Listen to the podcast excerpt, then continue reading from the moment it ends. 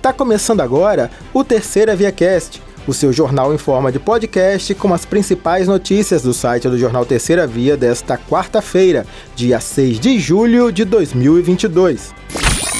As cirurgias ortopédicas seguem sendo realizadas no Hospital Ferreira Machado e outros quatro hospitais contratualizados em Campos, com 1.160 consultas e mais de 200 intervenções cirúrgicas. Os procedimentos estão sendo feitos dentro do Mutirão da Saúde, que tem por objetivo zerar as filas de anos de espera. Lançado oficialmente em 2 de junho, o mutirão acontece ainda nos municípios de Quissamã, São João da Barra, São Francisco de Itabapuana e São Fidélis. No total, serão oferecidos 14.875 procedimentos para toda a região norte fluminense. Os agendamentos em campos continuam em andamento. O interessado deve se dirigir ao Núcleo de Controle e Avaliação, que funciona na Rua Voluntários da Pátria, número 75, em frente ao prédio da Secretaria de Saúde. A Prefeitura de Campos vai pagar 142 milhões de reais nesta quinta-feira em salários referentes ao mês de junho e a primeira parcela do 13º salário. Os pagamentos desta quinta incluem também passivos de férias e rescisões de contratos temporários que terminaram entre 2017 e 2021, que não foram pagos pela gestão passada. Também está neste montante a equiparação salarial dos profissionais de educação ao piso nacional. Um homem de aproximadamente 50 anos foi detido por policiais militares do programa Segurança Presente no centro de Campos por suspeita de importunar sexualmente uma jovem em um ônibus. Parentes da vítima contaram que o homem teria abordado a jovem dentro do ônibus. Assustada, a menina desceu do veículo no centro e ligou para o pai, informando o acontecido. Ao ser abordado pelo pai da jovem, o homem tentou fugir e foi alcançado na rua 21 de abril, onde o pai da menina acionou a polícia. O suspeito foi levado para 134 DP do centro, onde a ocorrência foi registrada. A Câmara Municipal de São João da Barra aprovou o projeto de lei da vereadora Joyce Pedra, que proíbe o corte do fornecimento de energia elétrica e água no município por motivo de inadimplência dos clientes em vésperas e em feriados, nas sextas-feiras, nos fins de semana. A matéria ainda precisa ser sancionada pela prefeita Carla Capucci. Pelo texto, o corte fica proibido de ocorrer do meio-dia de sexta-feira até as 8 da manhã da segunda-feira subsequente e também do meio-dia do último dia antecedente a qualquer feriado e ponto facultativo municipal até as 8 da manhã do primeiro dia útil subsequente.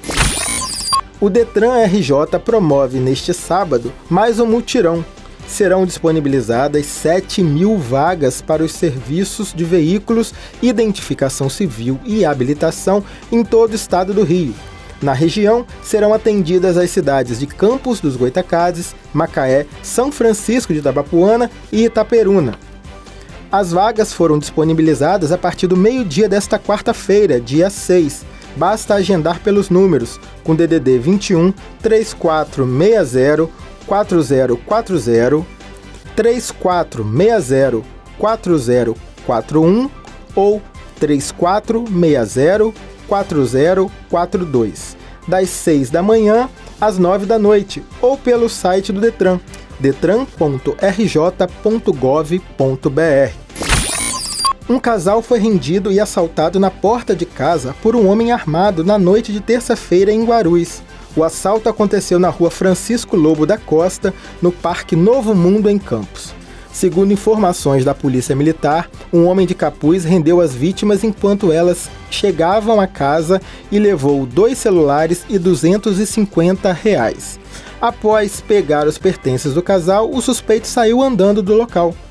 Até a gravação deste podcast, o homem não havia sido preso. O caso foi registrado na 146DP em Guarulhos. A Agência Nacional de Vigilância Sanitária, a Anvisa, decidiu manter a proibição de importação, propaganda e venda de cigarros eletrônicos no Brasil. A restrição começou em 2009, mas a comercialização continua ocorrendo de forma ilegal no país. A decisão foi tomada durante a décima reunião da diretoria colegiada do órgão.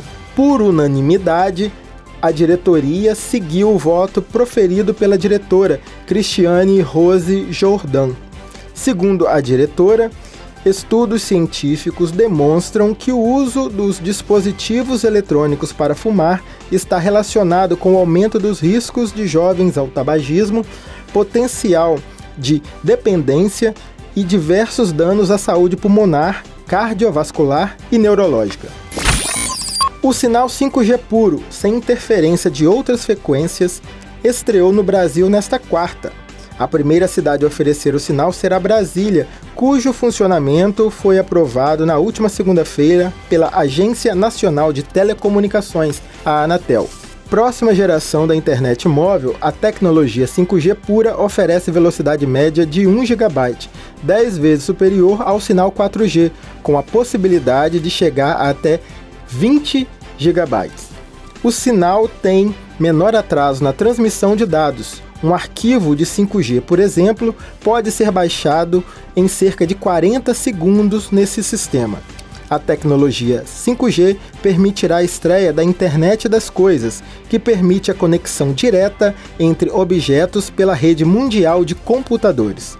Segundo a Anatel, as próximas cidades a receber o sinal 5G puro serão Belo Horizonte, Porto Alegre e São Paulo, mas as datas ainda não estão previstas. No início de junho, a agência reguladora definiu que, até 29 de setembro, todas as capitais brasileiras deverão contar com essa tecnologia. E estas foram as principais notícias do dia.